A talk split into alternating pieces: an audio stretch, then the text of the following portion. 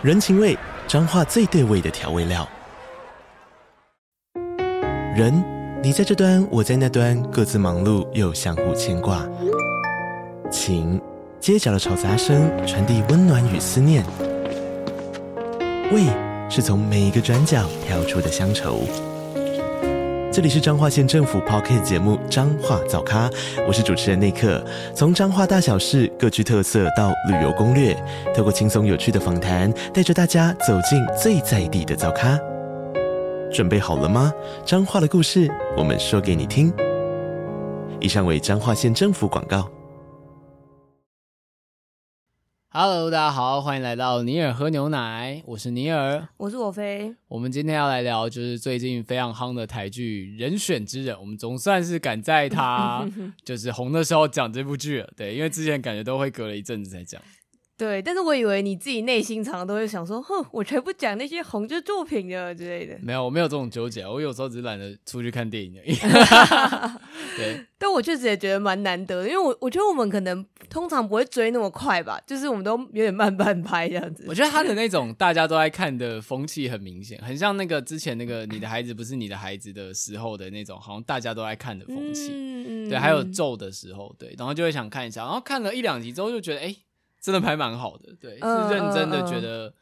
我觉得光能做到台词不尬，然后因为选举这件事情又是台湾很重要的文化之一，所以就是看了就觉得蛮有感的。嗯嗯，而且我也确实，因为我其实蛮之前在。呃，算是大家一直在讨论之前，我就有看到他的预告什么的，就是在比较前期的宣传的时候吧。但我一开始看的时候，其实老实说没有太大兴趣，这样子。就我也是，我好像之前就有看到 Netflix 的预告了，嗯、但就觉得还好，就觉得嗯，好像你会担心哪那种是，你知道，就所谓的好像。题材耸动，但担心他其实没拍好，这样。对对对，我觉得对我来说最大的呃改变我心意的点，主要是说我看了大概半集到一集，我其实就有意识到说，哦，他其实是一个在讲政治幕僚的事情这样子，而不是我原本看预告想象是政治人物的事情。哦，懂懂懂。对，之前是不是也有一个也是讲政治，可是那个就比较 focus 在政治人物本身，而不是幕僚上面。嗯，你是说那个？国际桥牌社吗？哦，对对对对对对对，国际桥牌社，对 对对对，国际桥牌社应该就是比较真的是单纯的在讲，就是各种政治角力啊等等，然后跟他也有一个比较特定的时空背景这样子。我那时候看到是因为那个剧本是简丽颖跟燕世基一起写的，然后你知道燕世基基本上也是走，应该也算是走学运圈或政治圈出来的这样子，就是他们本来就曾经当过幕僚，可能也当过侧翼，然后也有参与到这些，然后就觉得蛮吸引人的。然后再加上那个谢颖萱主演，谢颖萱主演是一个是一个保证，对。而且我觉得蛮有趣的是。因为有时候我会觉得，虽然我也蛮喜欢谢盈萱，但是我得说他的戏感很重，这样子就是大家会用这个说法，就是你会有一种很明显他的演戏的那种感觉，这样子。就是我觉得她基本上会分作两种嘛，就是一种是真的很自然，然后他好像完全进入那个角色；另外一种是你会觉得他稍微用力的在诠释那个角色。但我觉得蛮不错，就是因为他今天在那个人选之人里面的这个角色本身是很适合用他这个诠释方法的，应该说跟他的跟他的气质相近接近了。对对对。对，而且我觉得蛮好笑，是我大概看了几集以后，我就突然就很认真的开始觉得说，如果今天谢颖轩在戏外突然宣布他要参选，你就觉得蛮合理的。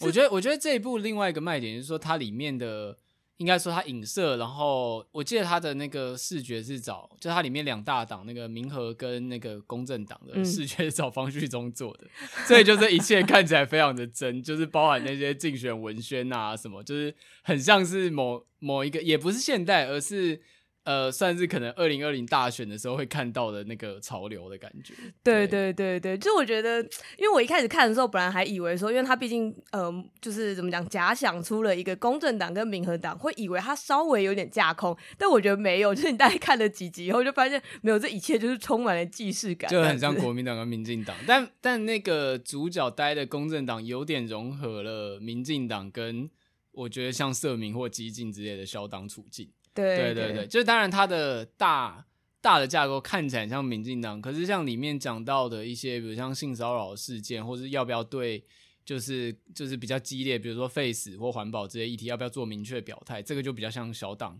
跟大党的冲突这样子，对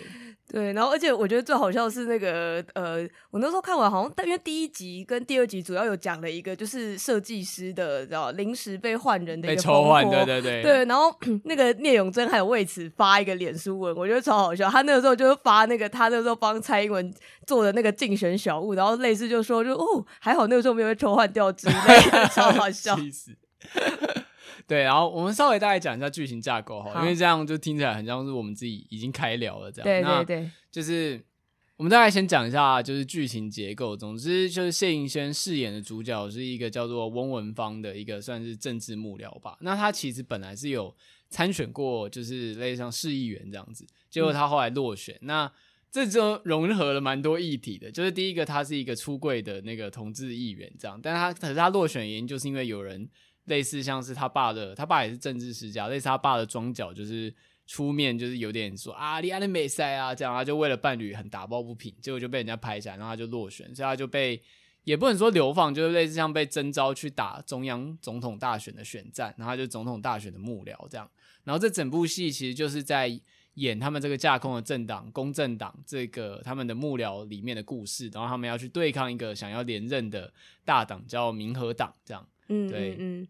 大致上的主轴其实就这样，呃，整个剧情其实就是选前，类似像选前几个月到选前一天，就是整个打这个选战的过程。那里面就包含了以谢允轩为主轴，就是政治幕僚他们如何去操作这个议题。我觉得他们在讨论说这个议题要怎么打的时候，那感觉很真实，因为就会发现，在打选战的时候，大家想的都不是说哦，我支持这个议题，所以我要打他，而是这个对对手到底有没有伤害，我要打他。对，然后，嗯嗯，但是它里面有一些就是那种你知道充满热血正义的年轻人会对说，可是这个没有科学根据啊，可是这个这样就不对啊，就是可是我朋友都在抗议，我要不要上街？然后主席都不对废死表态，可是我是支持废死的啊之类，就是他们会有这种纠结。那包含刚我非有讲到那个设计师也是，就是那种就是比如说。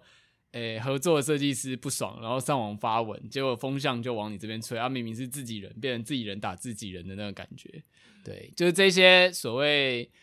大家应该如果前八年的大选有认真参与的话，都有碰到的事情，都会演出来。对对，我觉得他算是嗯蛮顺畅的，就是揭示了就是各种的议题这样子，就是噼里啪啦的一口气带入很多东西这样子。后来想的时候觉得蛮不错的，就是我觉得没有植入的很硬。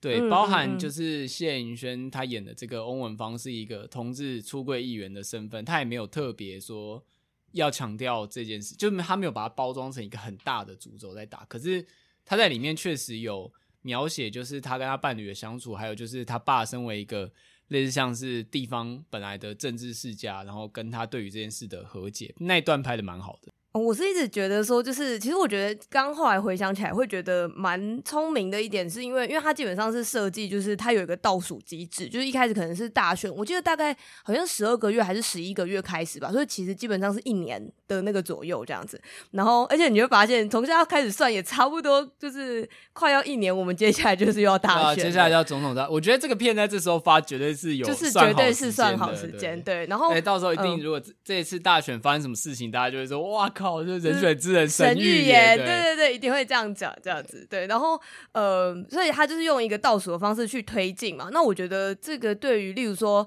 嗯、呃，可能比如说刚刚如果说什么国际桥牌社或是其他的在讲政治的剧的话，他们可能会有一点。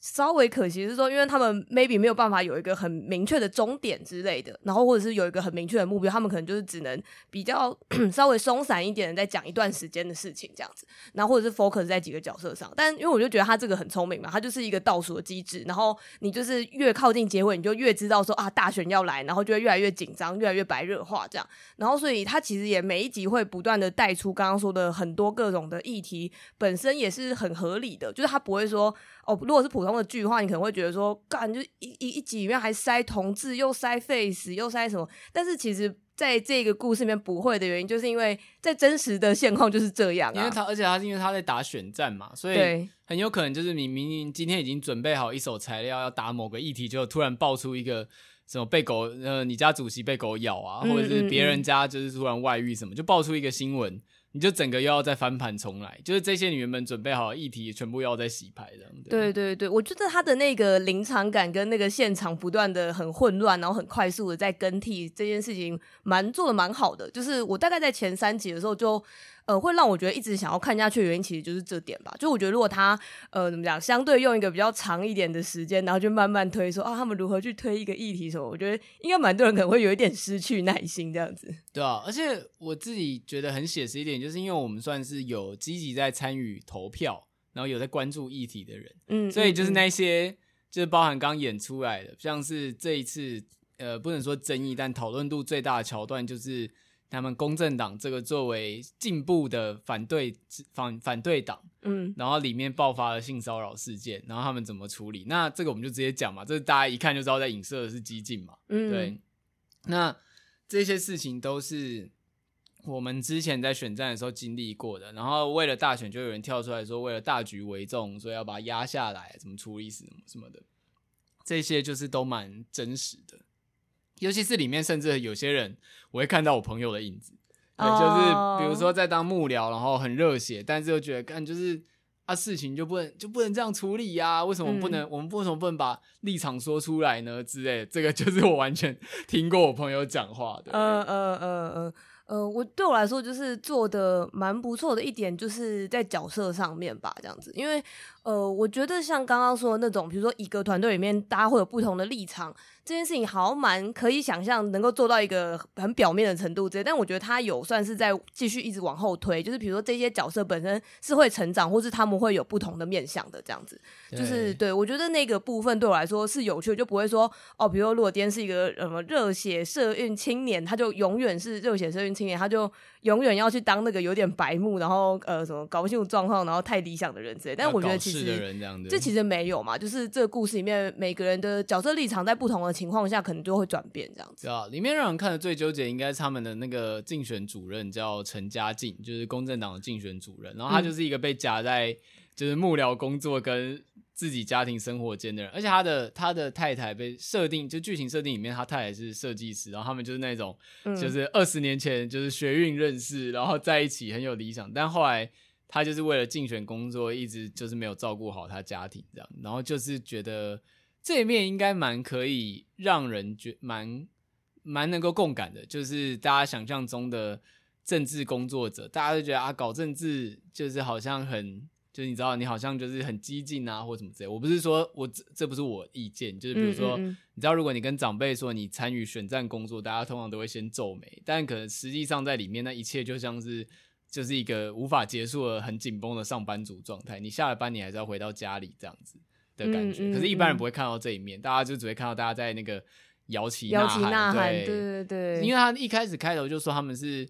他一开始就是开头，谢宇轩有念一段口白嘛，就说什么，就是我们是要做，我们要造，我们要造浪，我们要就是要有烟火，要有场子，但是有这些就能赢吗？这样子，就是大家看到的那种所谓跟政治有关的激情面，其实都是它的类似像结果，或者只能说是一部分的表象。但下面的操作其实真的就是像上班一样。然后因为像我自己也待过广告公司，虽然并不是说是要走政治线，可是比如说。啊，一个东西烧起来的，我们要不要跟风的那个讨论，感觉其实蛮像戏里面呈现的那个政治幕僚状态这样。对，就是我我有跟别人分享到说，就是我其实看第一集的时候，觉得觉得莫名的觉得很焦虑，就是因为我最近也是类似也在做行销企划相关的工作这样，然后那个不断的有很多新的事情要发生，然后。但你原本事情也还没处理完之类的那个状况，会让我觉得哦，真的很像是那个行销第一现场这样子。对啊，而且其实当你遇到说有些社会事件，就是你知道风向往你这边吹，总之你知道那个手段是不道德或不对，你还是会觉得很爽。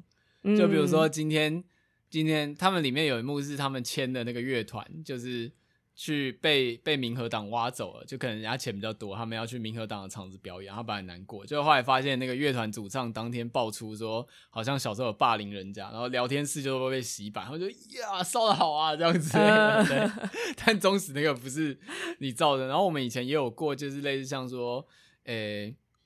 本来本来就是有有那种类似像这个就只是举例而已，这不是真实发生。我举个例子，呃、比如说像是。有网红出来说：“哎、欸，某某产品都很烂，这样之类的。”结果就那个产品就被抵制啊什么。结果那个品牌哎义正言辞的发了一个声明，然后反而把它逆向操作成就是这个网红说谎就不不专业这样子，哦、对之类的，就是就是乱带风向，哎，那火就烧回去了之类。然后你如果只是那个品牌代理商，就觉得很爽这样，对，嗯、类似像这种事情，对嗯嗯、对。然后刚刚你也有讲到，就是刚刚说那个家境这个蛮重要的一个主角之一吧，这样子，我也是蛮喜欢他。然后跟呃，我也是蛮前面就有感受到说，这个角色的塑造真的很成功，就是。嗯，我觉得他同时包含了那种，比如说他在家里面很软弱一面，会让人觉得很看不下去之类的。然后，但是他所谓的这种软弱，或者是稍微呃怎么身段比较软的部分，却在职场上面很很怎么样，很温柔，然后又很让人喜欢这样子。就是我觉得那个一体两面的部分都做得很好吧。然后跟，因为我觉得可能。多半会有一个，就像你刚刚说的想象，就是觉得哦，在从事政治工作者，然后他又是一个呃主管阶级的人，然后又是一个中年男性之类的，就是那他是不是在职场上就会有某一种？我们可能看很多剧里面会出现的，就是有点讨人厌的面相等等，但他就是在里面完全不是，呃，至少我目前有一点点难想到另外一个跟他类似的定位的角色，这样。我觉得他比较接近我们这个世代，比如说三十出头的主管会有的样子，就是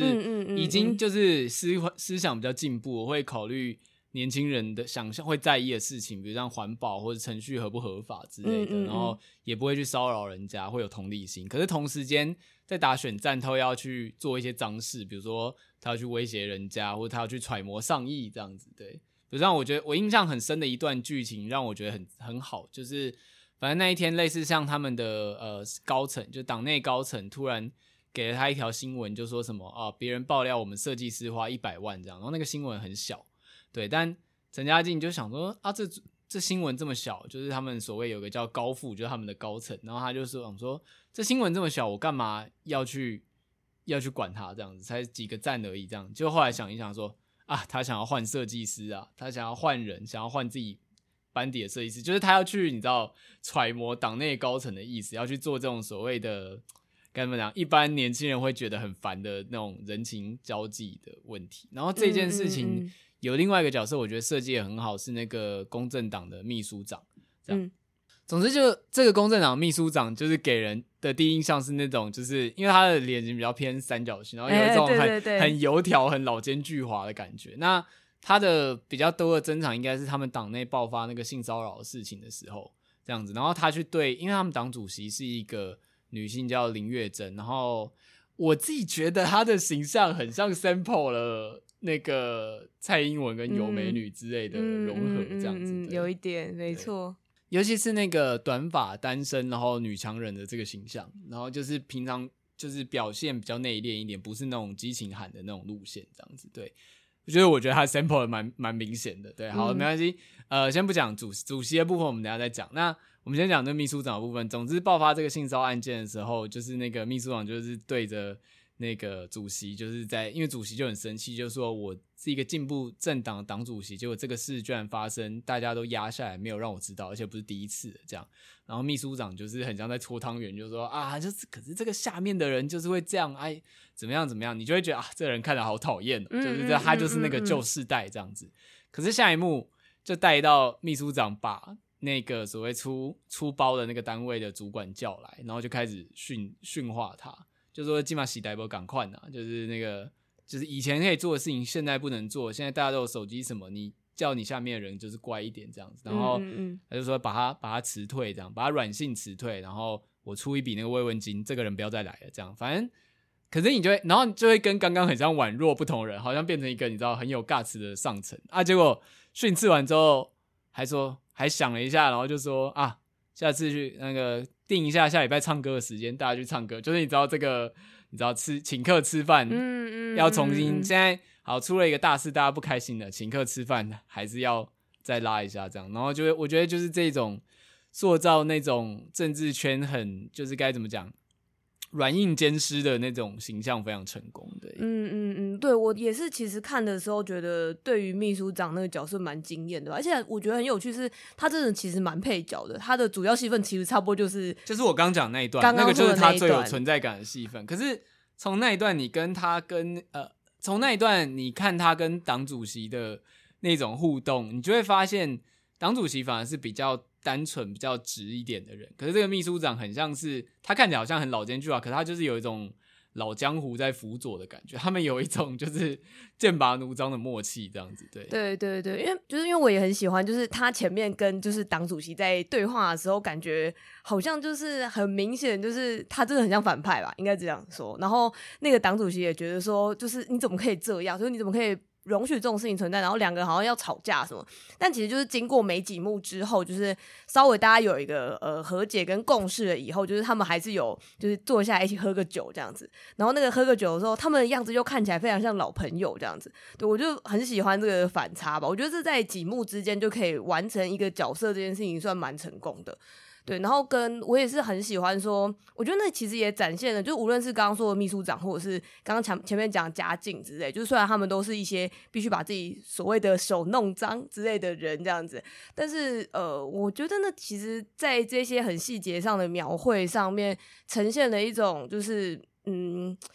怎么说呢？我觉得是在这些身段柔软人，或者是。呃，愿意弄脏手的人，这些人的价值吧，这样子，就是你就是可以看出来说，如果你今天真的就是执意，比如说好，就是有党主席这个想法，就好，我们现在就是要开召开性骚扰委员会，什么什么什么，就我也没有说这样子就会不对或者是什么之类的，但是你也可以看出来，他们后来选择折中的这一条路是有折中这条路的价值所在，这样子，而且观众会被应该说会多少点被说服吧，当然这跟剧情叙事有关，嗯嗯嗯，因为最终他们其实还是没有召开。性骚扰委员会，可是他们开除了那个人，这样子，当然这并不是一个最好的结果，但你可以看到，就是剧里面其实有呈现他们的妥协跟挣扎，因为包含就是什么大选期间这样，所以你会觉得他们做出这个决定看起来是合理，当然不是说。这是在帮，比如说基金那时候事情背书。对，我觉得或者是说，就算不是指某个特，就是之前发生的特定这样的事，如果是未来以后发生这种事，我觉得也不是说怎样做就一定是正确的这样子。就是、而且那个算是一种该、嗯、怎么讲？那算是一种在各种理念碰到大选的时候的具，你知道那种妥协具象化。就是这个性骚扰事件是一个，那刚讲那个 face 也是一个，里面有一段戏是。那个主席的算是他们以前那种老师，你知道学运期间不是都会有那种带领他们的老师，然后去拜访他，就想要他希望他可以签署那个 face 的联署。那主席就非常为难，就说：“我如果现在签了，那就选不上了。嗯，那我选不上，不就什么都不能做了吗？这样子。那当然，那个老师也是很难过，就说：啊，为什么一定要选总统才可以做事？这样。但我们也知道现实就是，呃。”总统可以就是就是不批准那个死刑这样，然后就是要要求不要批准死刑这样子，然后也是有一定的影响力这样，所以大家才会去选。可是当然，你选上之后会不会照做，或是你选上之后为了其他事情，你会不会需要靠就是这些脏事来转移焦点就不一定。嗯，但那完全就是一个理念上相信的承诺，就是总统大选这件事情就算是一个最大公约数。这样就是我们有一拖拉库的问题，包含死刑、包含性别、同婚，然后有环保这些东西。那但是这些东西没有办法说你每个都要表态或者什么。但最大公约数就是把一个你觉得倾向会处理，把这些事情往你想要的方向处理的人送上立委或送上总统这样子。对对，就是，而且我也是觉得说，如果观众对于就是他的这样这些处理，最后自己的结论是说，你看他们这样子还是很虚伪或者什么之类，我其实也都觉得可以理解的。对对对，因为我我虽然我觉得，当然多少因为主角群们是站在同一个立场的人嘛，所以呃，大家观众会比较带入他们，跟比较支持他们，所以你要说这是某种程度的洗白之类的，我觉得。是可以理解，对，也可以这样说，对对对。但是，呃，我觉得这一部还好的部分就是他没有到说，比如说真的是很用力的在洗，然后就是那种说哦，他们这样一定是正确的，或是怎么样，一定是怎么怎么样，一定是对的之类的。就是尤其像有一段嘛，就是那个什么主席被、嗯、被邀去学校演讲，嗯嗯，结果本来说不提问，就突然那时候爆发关于 face 的抗争，所以学生就直接提问给主席说：“那你到底支不支持 face？你要表态嘛？”然后后来主席就发表了一段感人的演讲，然后大家就鼓掌这样子。可是下一幕就是学生们说：“干，他就没有讲清楚啊。”就是有有讲的，没有讲。对对对，他也不避讳去呈现，就是根本就就是他讲完，其实还是没有人。虽然你知道以他的立场来说，他绝对不会表态，嗯，可是他也不避讳去呈现大家反对这件事情的态度。我觉得是好的。没有，如果这部片就是收在主席演讲演讲完之后，大家很感动，拍手，然后大家说哇，主席这样真的是蛮好的之类，那就真的是洗白。嗯嗯嗯嗯，对，而且我也是蛮喜欢里面有一些那种，就像刚刚有提到说，他除了有一些呃稍微比较理想化的角色，但是我觉得他也是有呈现蛮多那种，就像是那个温文芳的爸爸那一那一块吧，就是你可以看出来，就是类似说所谓说地方庄脚啊，或者是这些在地的里长什么之类的，对于整个选情其实也都是非常重要这一点这样子。然后呃，虽然说比如说温文芳对于曾经那个。算是跟他起冲突的那个里长还是很不愉快等等之类，但我觉得他后来还是有接受这这一切，可能还是要某种妥协的那个程度，因为他后来还有遇到这个人，可能还有稍微跟他点个头什么的，这样，嗯、就是我觉得像这一些面向的呈现，就是会让我有一点觉得说，我不知道，我有个奇妙的结论，就是我觉得那个很台湾这样子，就是我觉得台湾人本身有一种就是。虽然说难听，也会说哦，很多事情是在搓汤圆，或者是很多事情是在那边，就是好像很大家很虚伪，在那边交陪什么之类吧。但我是确实也可以理解说，很多事情就是真的要靠这种所谓人情，或者是呃，你要说那是一种情的也好，或者是你要说那是一个，就是可能大家也没有什么在讲道理或者是逻辑，我只是因为感情跟你好，我就投你之类的。就是，啊、而且我就会觉得、嗯、这件事可能是随着出社会会感受比较深。对，这样虽然听起来我可以理解，说如果比较年轻一点的人听到，应该会觉得啊，你们就是被社会污染。因为确实在学生时代，你只要念书，不太需要跟其他人、其他其他社会的各行各业往来，就你只要在学校乖乖念书，所以学生也是最有资本去抗争的嘛，因为你没什么好失去的。这样，可是你出社会之后，假设你这个政治工作者，嗯，嗯，嗯，那或者是你跟政治相关的，那你每天早上。你买的早餐店阿姨，你吃饭的便当店阿姨这样子，然后你搭车开车的公车司机，这些人都是票。对，我我讲这个是比较直白，他们是票，他们都是一票。嗯，那他们的想法重不重要？这样就是你没有办法强迫说这些跟你平常素未谋面的人，你不能期待说今天他看了个新闻，或是听你喊了个口号，他就支持你的想法。也许，而且那种状态是蛮容易同时并存。就比如说今天这个。早餐店阿姨，她对你非常非常好，然后都记得你吃什么，把你带你就像带学生，就像自己小孩一样。可她是个虔诚基督徒，她反同婚，嗯，就是有没有可能？有可能嘛，对啊。但这种就是变成是说，你不能因此就因为这个议题就觉得哇，这是一个糟糕的人，你怎么可以这样？就是怎么可以防止人家相爱之类？但你也要同时看见他好的那一面，然后。想办法用他可以接受的方式，尽可能去说服。可是同时之前，你也要试出你的善意，你不能一开始就是剑拔弩张。但所谓这个试出善意，其实就是妥协的过程。你可能要去陪笑，你可能要去送礼啊，就要去嘘寒问暖这样。当然，对于比较你知道所谓业务嘴的人来说，就没什么问题。就是反正我就是戴一个社交假面这样子，哎，哩哩哈哈，嘻嘻哈哈这样就过了。可是对于本来就对这个理念很有坚持的人，当然就会觉得很痛苦。这样说也有，比如说就是你可能自己就是。同志这样子，嗯嗯嗯，而且你刚刚这样讲，我又第一个想到那个四叉猫之前做的事情，什么？你说他去跟那个那个。美江一起合照，哎、欸，还是更早之前。他他之前有就是混混入很多，就是那个反同组织内，然后还就跟里面的牧师变好朋友。哦，对对对，还吃饭什么之类的。对，对对，我其实真的是非常敬佩。就是我觉得，虽然我们现在在节目上就是说，就是说，哦，就是我们会觉得说，就是你知道，你你不能就只看他那一面，然后他们都是一些活生生的人，你们还是要继续生活等等。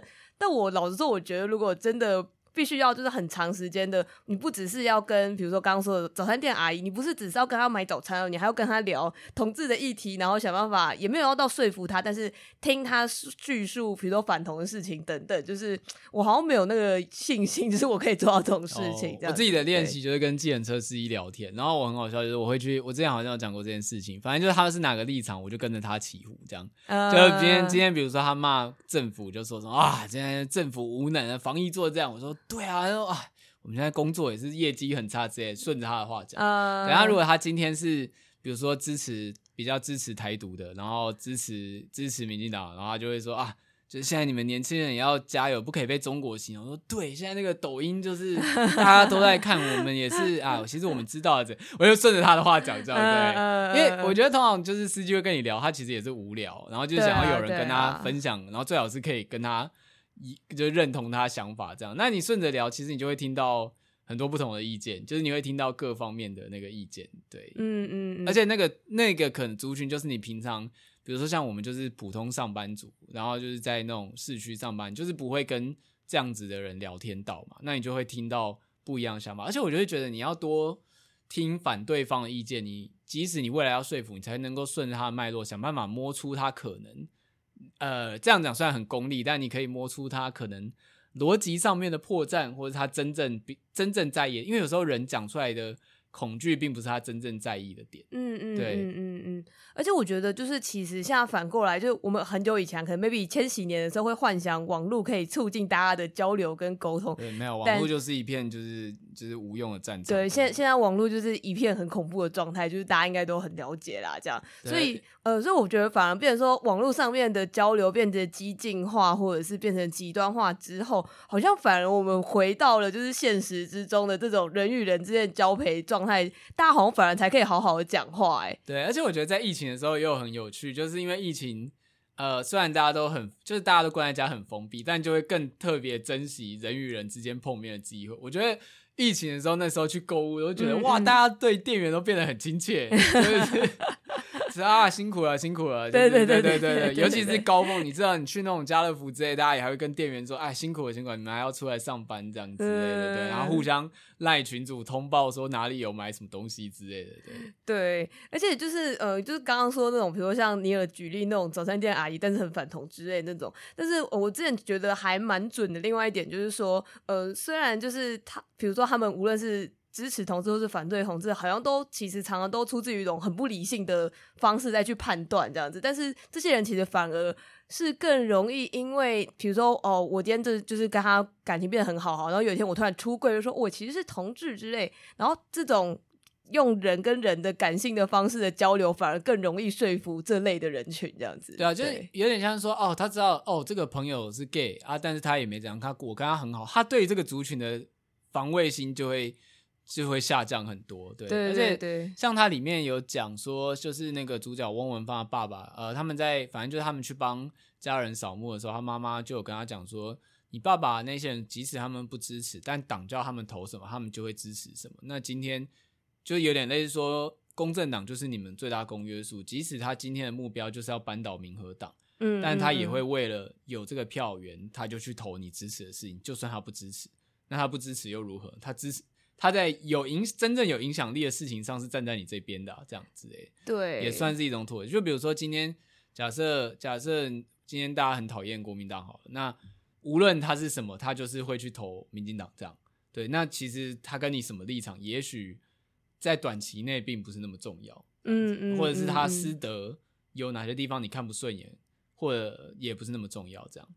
对，但讲到私德，我觉得又是一个很有趣的议题，因为这部片有很大一部分都在讲私德这件事。总之，我们可以讲一下另外一条线，那就是这群主角们他们想要扳倒的，就是想要连任的民和党，他的副总统人选叫做赵昌泽。而且反而有趣的是，民和党的总统人选其实没有什么就是戏份，嗯，那戏份都集中在这个副总统赵昌泽上面，就是主要原因是因为。在他们的就是在这个公正党团队里面有一个就是王静演的角色叫做雅静，对，然后他就是以他的故事背景，他曾经是被那个赵昌泽，就是他是赵昌泽的助理，但他曾经有点类似像，你也不能说到性侵，但就是类似说他们算是外遇偷情，我觉得有点像 PUA 的关系啦，对对，有点像有点像权势的 PUA，然后他就那时候是爱着那个赵昌泽的，然后他那时候还只是立委还是什么，甚至是他学校的老师。对这件事情，等下会讲。那总之，他加入公正党的理由就是他想类似有点像是出于报复心态，想要抓挖到那个招商者的底细，这样或想办法弄他这样子。对，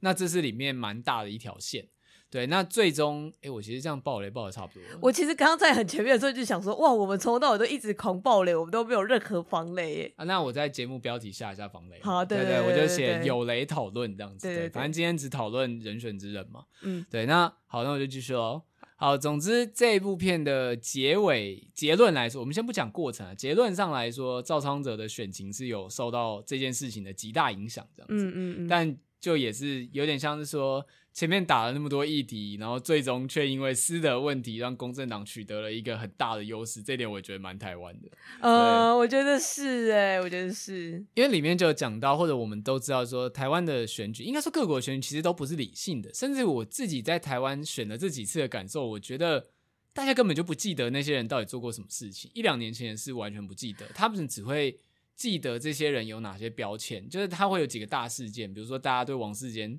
现在讲举几个关键词，随便提。对，他跳海。对对对，他跳海嘛，对。他只会想到这种。对，他跳海，他拉小提琴，然后他很像鬼娃恰吉。对对对，大家只会想到这些印象而已。对对对，但好，那你对王世坚的印象是正面还是负面？这个就是一个，嗯、这就是一个直觉。那大家可能就觉得他很好笑，那我觉得很好笑就是一个正面的。那假设你今天是王世坚的人、嗯、的选区的人。诶，那他很好笑，你认识这个人，好，这就是他达成第一步了。好，那接下来需要什么呢？就是在选前三个月，可能有一些什么大事件，他有出来讲什么话，你认同这个人就应该就上了。嗯，对，嗯嗯，就是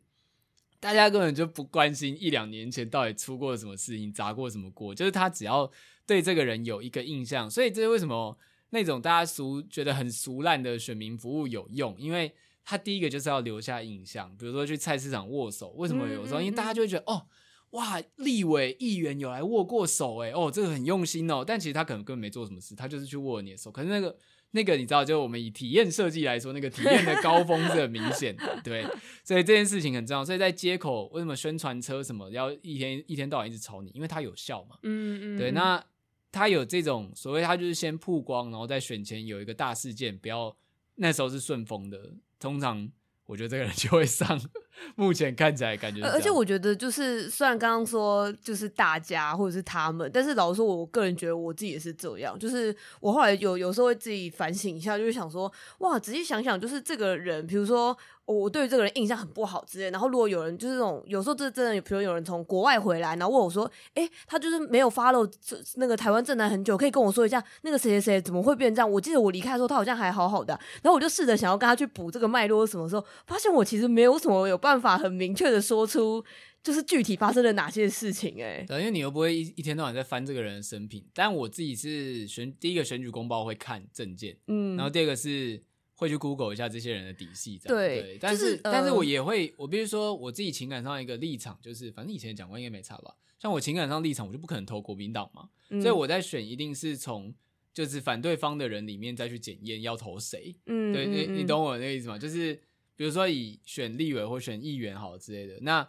我就会去看那反对方的人谁可能比较缺票之类，然后刚好这个人也还不错，这样子，然后是我认同价值的那一边，这样。嗯，对，我的筛选方法。但是因为我会觉得，就是像我刚刚说，我我没有办法真的很明确说出发生哪件事。虽然我很每天都很认真在 follow 很多正式的事情或是新闻的事情，我一定有明确看过，但是我真的觉得事情太多，跟呃现在的资讯量真的太容易被洗掉了这样子。然后跟呃你刚刚提的，就是说在选前就是查询之类的，就是这件事情我也会做啊。只是我会觉得说，就是我觉得以真真正理想的选民的那个轮廓来说，我们应该要一直 follow 我们投下去的这个票，后来变成什么样子？但没有人那么闲，没有，就是大家都有自己的生活要过，你没有办法一直盯着你投的议员他到底做了哪些事情这样子。对，所以为什么即你就会看到每次看新闻就觉得啊，怎么有些人那么好笑，好像在作秀？但为什么？因为这样人家才会记得他，就是要做到这么夸张。像之前那个什么假手他人那个陈玉珍那个，oh,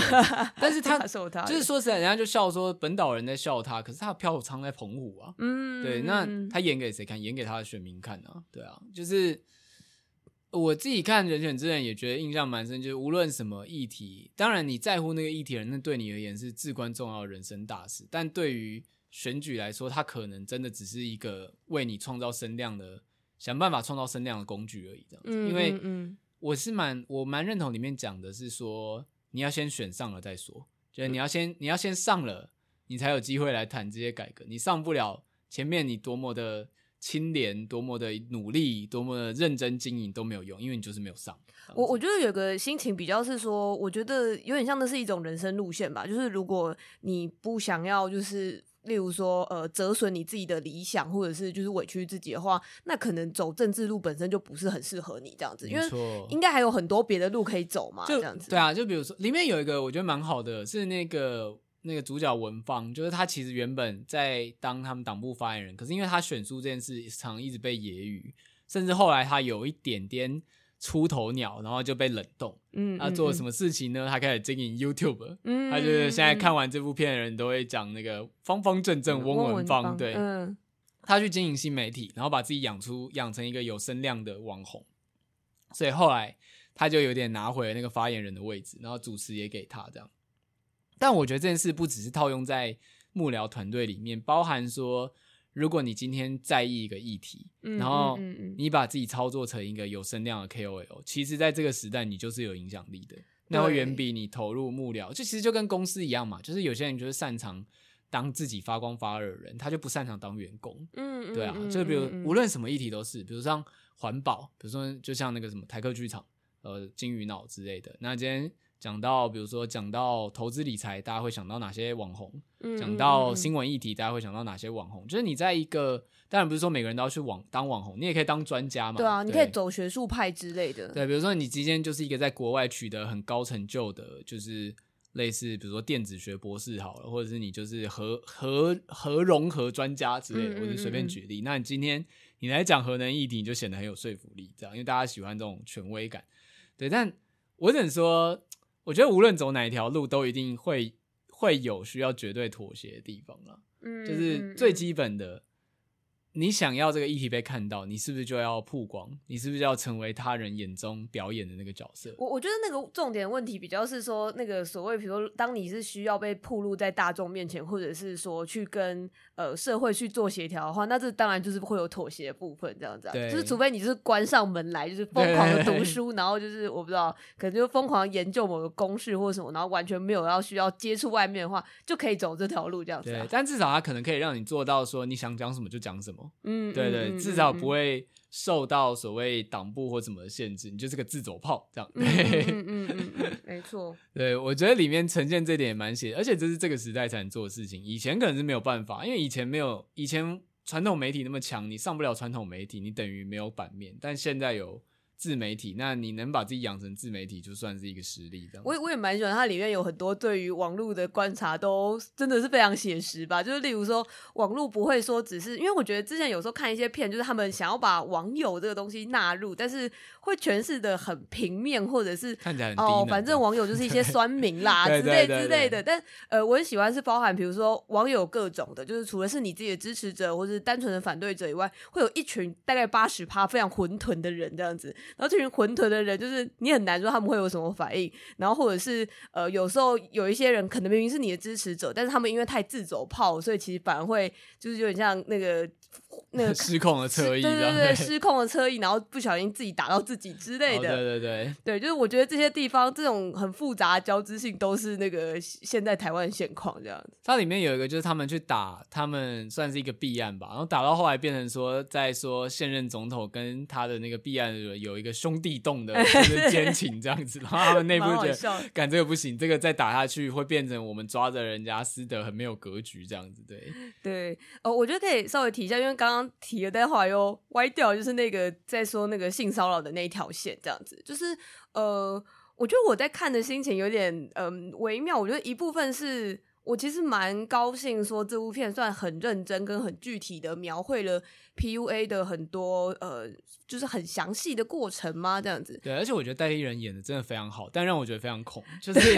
代理人演的那个赵昌泽是真的是一个那种很像学术、学术满口学术，然后有魅力的中年人，就声音又、嗯、社会学出身的。对对对，然后就是那个就是什么。他他们认识的时候就在课堂上，然后反正他就叫王静演那个角色不要去抗议，然后反正他讲了一大串，就是说老师要进厨房了，老师要去选立委，你要不要来？这样子就是很有号召力，而且他从头到尾就是一副那种很沉稳的中年人，会觉得这个人讲话很有说服力，但这也是所谓的权威或是全是 PUA 非常明显的一个地方，这样你会觉得你的世界好像是。绕着他转，你没有办法撼动他的感觉。对，或者是他有一些那种真的很细节的部分，例如说他们呃那个时候应该是就是上床玩之类吧，然后本来他想要让王静拍一个裸照这样子，对，然后但是王静一开始是拒绝的，就是他可能很没有安全感，然后不大想要这样这样。但是他那边就是很直接，就是说哦，他就突然接了一通电话，他就是好像就是要忙自己家里面的事情什么之类的，就是瞬间王静好像就有一种被冷落，然后跟就是好像他如果不这样照着他话做的话，他的喜欢的人就要离开他了，激发你的不安全感，尤其是那种就是。很像是我是一个成功的人，但我只在你前面展现脆弱这一面，但他其实是在吊你的不安全感或你的那种占有欲这样子。对对对，因为我觉得这些地方很细节吧，然后我觉得蛮不错的是说，他其实去跟那种所谓的比较大家想象中的那种呃，比如说很传统的性骚扰或者是性侵之类，就是那种很传统的性骚扰，很像他们在公正党办公室发生发生的那件事。对，可是那个就是低端。低端白痴会做的性骚扰，这样子对，这样说好像也有点怪啦，但是反正就太应该是说他们是不同不同类型的的的的状态，这样子就是呃，刚刚所谓说王静她经历的那一切是会有一种。呃，让受害者自己会不断在质问自己说：“可是我跟他应该是两情相悦，可可是我自己是主动的，然后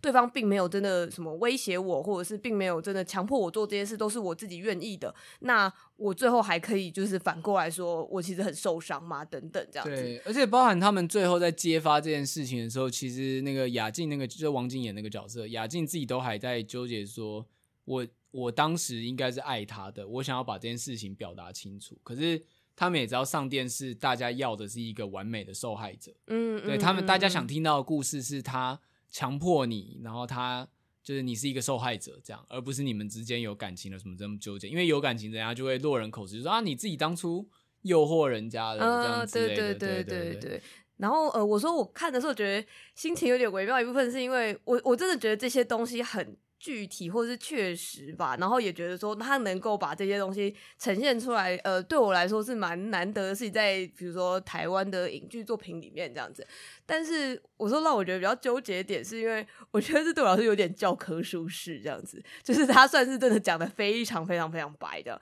我我觉得前面让我觉得稍微比较呃优微一点，让我觉得处理的蛮刚好，是有一段是他在呃听另外一个也是。发生很类似的事情，但是那个人就是真的是完全的性骚扰，就是比如说对方亲了他，可是那个女生却推开了这样，然后这个时候王静在，好不是王静啊，对不起，就是应该要直接叫他 雅静。雅静在听这段话的时候，他脑中闪过的是他之前跟自己的教授接吻，但是他就是非常投入的一个闪回吧，这样子，就是我觉得其实像这种点题的方式对我来说就很刚好了这样子。不过这部剧里面整体来说都还是用一种非常直接的方式，用角色。的嘴巴把他的心境全部都讲了出来，这样子。虽然我可以理解，maybe 这个反过来也说，这也算是一种妥协吧。就是可能就是对于在呃，例如说大众的市场，或者是它毕竟是一个比较商业定位的东西，他必须要把事情说的清楚一点，不然或许有人就会误会。对，我觉得蛮有可能的。其实，嗯、对，包含就是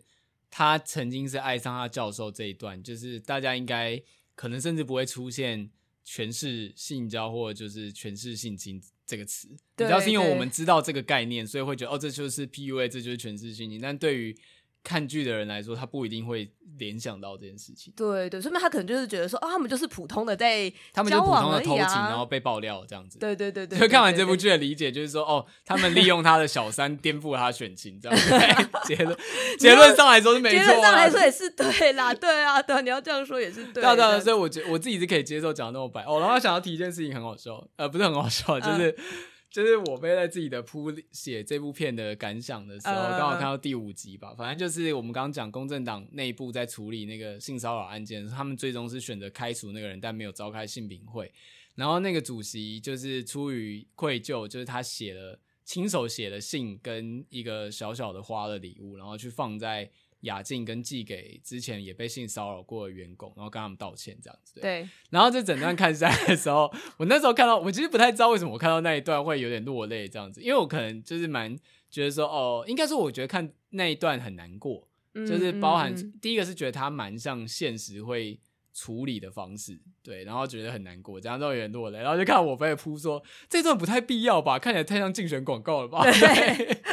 对对对，我就是直接说，就是哦，我觉得那一集里面有一些我觉得蛮做的做的蛮好，跟有一些嗯有必要吗的段落，然后那个刚刚那一段就被我放在有必要吗的段落里面。对，而且因为那一集很有，就是那一集同时有两个感人桥段，一个是那个主角翁文芳跟他爸的和解，然后那个和解处理也非常内敛，就是他们在、欸欸欸、呃墓园里面散哦，所以补一个设定，就是他哥哥本来是他爸的接班人，但出车祸走了，所以翁文芳才扛起那个选情，对。但是他自己又是一个女同志，反正就承受了种种。对，先讲这前情提要。反正那一段就是他们在墓园聊天，就刚讲温文芳跟妈妈对话，然后才知道说，哎、嗯欸，他爸其实是默默的有在支持他，只是用不是他想要的方式这样。所以总之整段包含说，最后他爸爸。算是一个表态，认同他的伴侣这件事情都是非常内敛的，嗯嗯，对。但是后面那个写信给受害者那边，就是还下了非常美的光晕跟配乐，这样子，对对对对。所以我我懂你说那个竞选广告的感觉，但我就想说，天哪，莫非我内心其实是一个非常容易被竞选广告 trigger 的人？这样子。对啊，就是我我觉得那一段完全可以我独立剪出来，然后就是稍微改一下东西，就就是直接是一个竞选广告这样子。啊，毕竟我也是以前就是听到岛屿天光就会想要跟着唱，然后跟着 跟着落泪的人，好好笑。对，然后呃，我我想再讲另外一个是说关于刚刚我们比较前面讲的那个，哎，家境这样子，就是那个呃。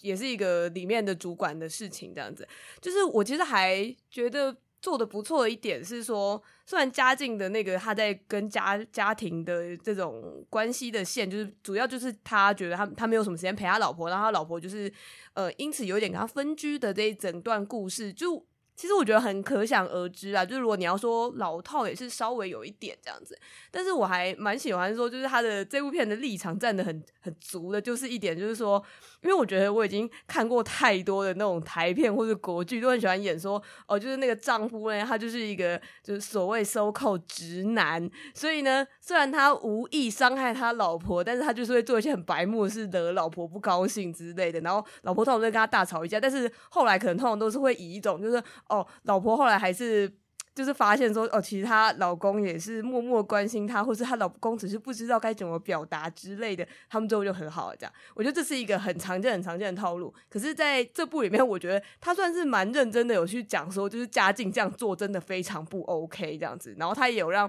家境自己用自己的嘴巴说出说，他才发现他一直以来都很。就是很很错的去怎么讲？例如说，像我觉得有一段蛮那个，就是他自己内心有曾经想过说，他自己的工作比较重要，然后他老婆只是类似是一个插画家或是设计师，做那些就是。好像就是也没赚多少钱的事情，的事情，对，又对台湾没什么帮助，到底要干嘛这样？对，然后可是他一直一方面想，不行，我进步中年，我怎么可以讲这个话？对对对对对，就是我觉得他的这些纠结都对我来说是蛮加分的、细腻的，蛮蛮立体，不会就是他就是一个看起来就是一个很蠢的直男的感觉。对，对对，而且也会觉得说他这样做真的是蛮不 OK 的，就是我我没有很喜欢说，好像每次到最后又得去帮直男们洗白，就是啊，他们就是需要有人教啦这样子。我觉得这部就比。比较没有这样蛮好的，对，然后而且蛮有趣的是，那个演嘉靖的那个演员是叫蔡建伟吗？黄建黄黄建伟，黄建伟哦，他他他太太才姓蔡，对，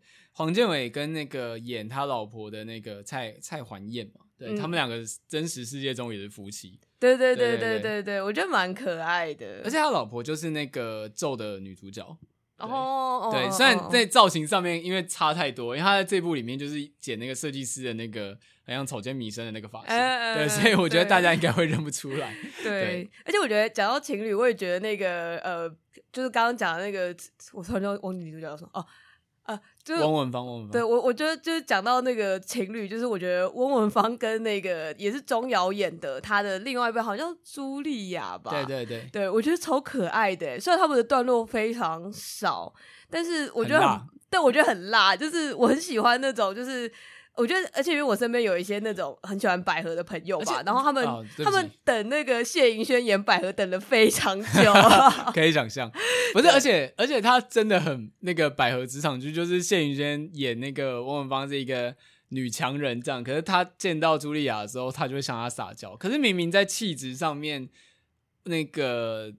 谢颖萱的那个角色应该是比较强势，对然后茱莉亚他比较 alpha，对对对，然后茱莉亚那个角色是比较柔，她造型也是柔美，然后讲话也是轻轻的，就是啊，你们又喝到这么晚啊，这样之类的。对对对，对，但是她反而是向他撒娇那个，就是对斯巴拉西，我就觉得啊，就是真懂啊，就是私底下其实是反过来这件事情就是非常棒的。对对对，就百合百合党大胜利这样子。我也是蛮意外，原来之前谢颖萱一直没有演过百合的角色。嗯，就是我就我印象没有，几乎没有什么演过吧。我记得还有看到推上还是哪里有人说什么，就是天呐，谢云轩让我好晕之类的。然后有人就说，你知道吗？他还没出力呢。对，他还没什么，哦，他还没出力。对。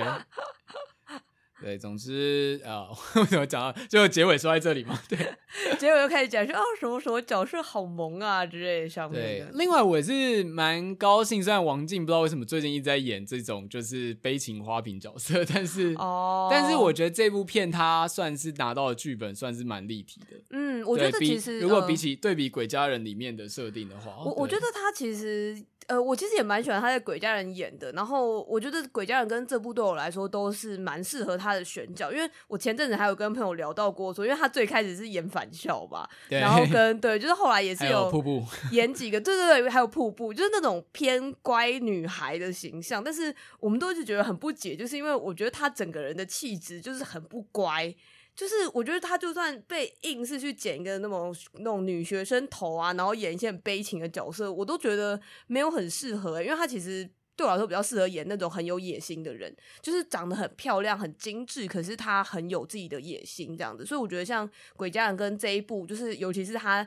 试着去那个密谋如何去就是啊，就是跟他的那个呃赵昌泽赵昌泽女儿接触啊，然后就是想一些计谋什么等等的。就是我觉得在这个过程中，我还才比较有觉得说啊，就是。他就是应该要做这种坏女孩，假装乖，但是是坏女孩这种人这样子。嗯，对。要说这部片，呃，这部剧有什么美中不足的小缺点的话，就是我觉得 赵昌泽的外遇线，他女儿在收证那边真的是蛮蛮多，太多了，对，我觉得有点太多了，偏无聊。我觉得那是可以，就他每一集，因为他是用一个混剪的手法，所以每一集大概就三条故事线会互相推，这样就是他们故事线没有差很远啦，大部分都在同一个线上，嗯、可是。我真的觉得赵尚泽女儿的收证线不需要三四集都有她的画面，她可以半集就够了。对，对我我觉得主要是因为好像没有什么太多的进展，就是应该说没有超出期待的事情了。对啊，对啊，对啊，就是比较像是事情，就是一步一步哦，比如他们越来越变越变越熟，或是呃，他就是。从可能打开保险箱到什么打开手机，光那个开保险箱就开了很多，开了非常久，开了大概十分钟。对，其实应该不需要这么多啦。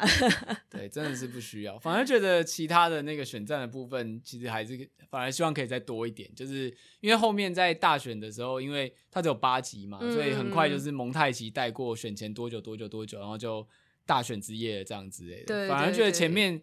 像我觉得刚刚我们提到那些角色，像秘书长什么之类，我觉得其实当然可能剧情上就没写到，但我是觉得反而那边的戏份可以再更多一点。对，而且我觉得蛮神秘的是，就是好像看到结局，就是我觉得真正的结局好像其实是结在那个性骚扰这条线，也不是性骚扰，就是 PUA 这条线结束这边这样子。就是后面他虽然。照理来说的真正结束应该是选战整个打完，但是他中间就像刚刚尼尔说，他就是一个一直在蒙太奇的状态。我觉得其实很跑流程，就是你完全知道说接下来要发生什么事？就大概就说哦，那所以这个性侵的事，而不是性侵，就是这个反正就裸照的风波，应该会成为扳倒他的一个。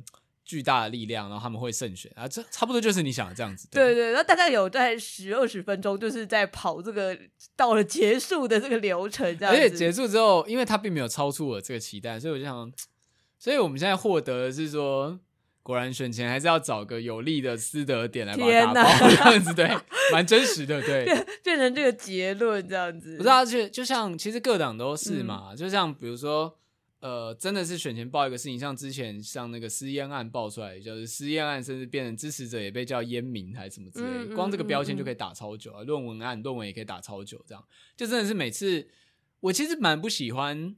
最终都被抓到一个私德，然后那个已经无聊到就这件事情感觉已经没什么，但大家还在狂打。嗯嗯，对，就是我个人其实没有那么看重做，就是这这只是个人作为选民，我其实。还是属于比较会在意说，它整体来说它到底推动了哪些事情，这样子算是一个你知道功过结算，嗯，就它的功有这些，然后过有这些，但我不是很喜欢就是抓着一个师德标签硬打，嗯、但想象起来应该是有效的，因为。大部分人可能就只记得那个标签，所以这个手法才会一直有效。我我觉得那个就是有点像是可能大家心中呃，无论因为我觉得讲师德好像有一点太广泛了，这样子，因为很多事情都算是师德这样子啊，就是呃，说可能对于某些人来说，论文是不是真的也算是一种师德之类的。如果他并没有真的影响到他对于国家政策判断等等，可是但是可是像论文那时候，我就觉得你如果要打的话，就是两两党的人，比如说。写论文的，呃，比如说论文造假的人，那如果你不容许，先不管他结论有没有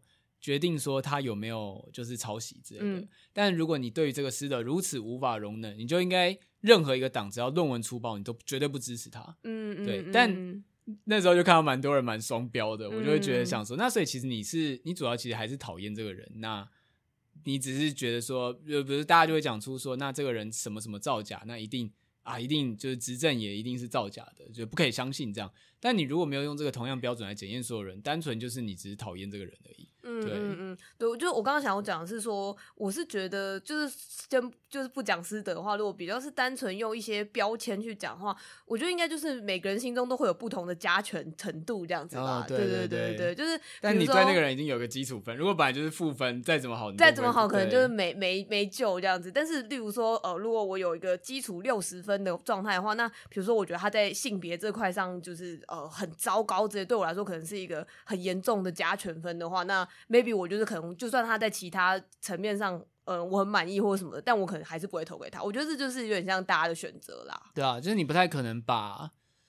干什么。不过我在想，打私的这一块其实就是在敲动中间选民了，因为你比如说它里面不是有讲说什么政治就像渣男，喜欢上了很难分开。对，嗯嗯，嗯，你不太可能把始终支持者随便一个事件就把它敲到另外一边，几乎是已经算是核心或信仰问题。可是中间的人，你可以透过贴这些。所谓师德爆掉，各种标签，这样子，对对对，让他们就是你刚刚讲那个加权分的概念，这样子。嗯嗯嗯嗯，是说就是这一出的，我后来有稍微瞄一下，就是一些戏外的讨论吧，我觉得好像蛮难免的，就是呃，有看到有一些人是因为比较是因为政治立场之类，所以很不喜欢这部片。对，呃，我倒好像不是说就是因为他们就是比如支持国民党或者什么之类，好像不是这样。我听到比较是类似说。呃，有人认为说他们是在洗白、洗白黄白，或是洗白小党之类的这样子，但我自己感受是没有很明显的、欸。我我自己个人是觉得他的，我觉得他处理或是切入的角度蛮刚好的，因为其实呃，虽然很多人就是会提到说，就是你给感觉可以很明确的对应到说，可能就是主角那群人很像是呃，很像民进党，或是在加一些小党之类的东西，然后或者是哦、呃、那个对立的党派里面有一些人有。长得很像某某某，或者是看起来就是某某某之类，我我觉得这些呃，都影射或什么之类，或许有，但我想要讲的是说，我觉得他切入的点点很好，就是因为他没有说他是。国民党跟民进党嘛，那有一个最大的点就是在于说，他就是把那个所谓的统独议题全部都抽掉了，这样子。哦，对，对，因为基本上你抽掉以后，那就会变成说，通常两党制度，一个就是保守，一个就是进步自由。基本上其实大多的国家，就是民主国家都是这样的状态啊。不如说，它里面架空的状态是理想中的台湾政治状态，没没错，就是没有所谓统独这个魔王级的议题在操作的状态。对对对，就是如果我们把这抽掉的话，台湾的两党。应该会长怎样？这样，所以我会觉得你在看的时候，一边一来说，我觉得不会到说就是摄入到说哦，真的你完全可以谦和，就是台湾现在任何一个党派，因为现在台湾任何一个党派一定都会讲到统独嘛，没错。但是，但另外一点是说，可是你还是可以有非常多跟台湾可以对应，就是你平常在生活的时候对应到的事情，这样子，所以我觉得蛮聪明的。对啊，我是觉得没有到洗白任何人啊，而且如果要是一出。一出剧就可以洗白的话，也真的太容易了。对啊，就我觉得大家就是看，因为看剧毕竟还是一个娱乐，所以我觉得在所谓娱乐程度上，因为它确实融合台湾的选举文化融合非常好，我觉得它是一部娱乐性很高的剧。嗯嗯嗯。但你要说真的可以学到什么吗？我觉得其实也，或者说真的可以影响什么，我觉得也还好，因为它所呈现的都还算是我们已知的范畴。对。然后包含你刚刚讲抽掉桶，他没有碰这个，是一个很聪明的选择。对，所以对我们来说，我们只是就看到会多少会有点共感，说哦，原来幕僚的可能背后的生活是这样。对，反而是对选举幕僚多了一点同理心，这样子。下次你看到在那边摇旗呐喊，在后面就是帮忙弄人，就会觉得哇，他们也是很辛苦的。对对，对你不不会说哎，个人又打工，对对对，网友的一定是打工，没有对对对，这后面可能是一些辛苦的幕僚在加班啊的。对对对，大概如果说要有影响，应该是这个程度这样。但你要说真的对选情有什么影响，其实也没有，因为他就是很聪明的，没有特别指涉谁。但你如果觉得他在指涉谁，完全就是自己代入。像我最近才在第一次群说，我觉得赵昌泽那个角色让我想到是赖岳谦。因为他是我们大学的政治教授，oh. 然后我为什么说很像？第一个就是赖月轩在学校讲话的时候，我直接讲他名字应该没差吧？反正他是名嘴，对。他在我们学校讲话的时候是一个很幽，至少在我在学的时候啊，他是一个算幽默风趣的大叔。嗯，而且现在他应该是被贴比较轻中的标签的，以立场来看是蛮没有什么意意义的。他就是算轻中，甚至已经到了有点代言人名嘴的态度。嗯，可我觉得蛮恐怖，就是这跟我在学校看到的时候的人完全不太一样。嗯，就是他在学校算是一个蛮讲话蛮幽默，然后他很懂所谓独派或台派的想法，这样甚至还讲过说什么啊，要是我们呃，就是台湾也好，就是我们这些老人应该要先死，这样哈哈哈之类的。就是你知道你会觉得这个人好像是可以理解你的，但他在名嘴的生涯或者是电视上就完全是另外一种样子，对。所以我就会觉得赵昌泽蛮像，不是指性骚扰那个部分，而是这整个人设很像赖月谦这个人这样，对。但是。我只要说，就是你在里面投投射了谁，或你看见谁的影子，我觉得那应该是蛮你自己的经验去呈现。当然，我相信剧组在取材的时候，像我刚刚讲那个公正党的党主席，很像融合了蔡英文之类的人的形象，但那也是因为。我认知的政治人物就是这几个，那你认知的是谁，你就会投射谁在里面。对，我觉得确实对，而且我就觉得还有另外一点是，我觉得他的 casting 很好，这样子就是呃，他的选角很好，就是每个人真的都会觉得选的很刚好，甚至是有一些那种只是那个公正党里面的他们那一群同事里面的一些小党工啊什么的，我都觉得就是。蛮栩栩如生的这样子，对，而且甚至有个、嗯、那个里面刚刚一直没有聊到，就是他们一个小党工，就我讲说什么朋友都爱抗争，然后他在那边加班，然后潘刚大演的一个，那个超像我前同事的，而且连 就是连穿着打扮、长相跟讲话的口吻都超像，对，对，我觉得它里面有很多那种，就是你就是觉得你认识，我觉得最前面最好笑是第一集那个他出现那个设计师工作室，然后那个设计大佬是一个就是平头，然后就是有刺青，我装六小子，我快笑死！想说这个捏他太多，然后这一切都他身边那些图图纸图，所以也超像一些我们会认识的设计师。对对对，而且我觉得他就是因为他可能就是从这些人的文化里面去挪用过来，就是他他长他就是像前主笔就认识这些人，所以你就会发现其实他确实是有一种共通性，但你又说不出来那确实是谁。对，所以我只能说他们真的在选角或所谓演员的形象呈现上其实蛮用心的。对，对你会代入感那么强，真的算是他厉害的地方。对，我我觉得是，我觉得是。好啊，总之聊了一整集，就是大家也知道，我们也很少聊一个剧聊可以聊一整集嘛，嗯、那就蛮推荐大家去看《人选之人》。如果你还没有看过的话，我觉得现在其实讲的时候，全天下都已经看过，因为包含像台通的人也有去演，然后台东自己也有访谈导演。我记得今天又看到另外一个 podcast 有访谈导演，对，但我们很多人在访、啊，对，但我们很小，我们访谈不到导演，所以我们就单纯推剧这样对，单纯聊天没关系。对，感谢大家今天的收听。如果你喜欢你也喝牛奶的话，欢迎在 Apple Podcast、Spotify 就是支持我们节目，可以给我们一个五星评价。那也可以到我们的 YouTube 来看，我们平常有做游戏直播跟比较特别的直播。那也可以追踪我们 IG 上面会写作品的心得。然后最近 IG 有个新功能，就是它可以在 IG 上面会有一个类似像聊天室推播的东西。对，那如果我们这周有什么直播行程，有什么抽奖行程什么，我都会在上面公布。对，那大家有兴趣就可以追踪一下。啊，那就感谢大家今天的收听。我们接下来还要再去开直播，所以就有点赶。对，有没有发现我今天讲话语速很快？对，而且你刚刚就是语速很快的时候，反而讲的很顺诶。刚刚那段，对，就没有任何的思考。好啦，那就到这边，大家拜拜，拜拜。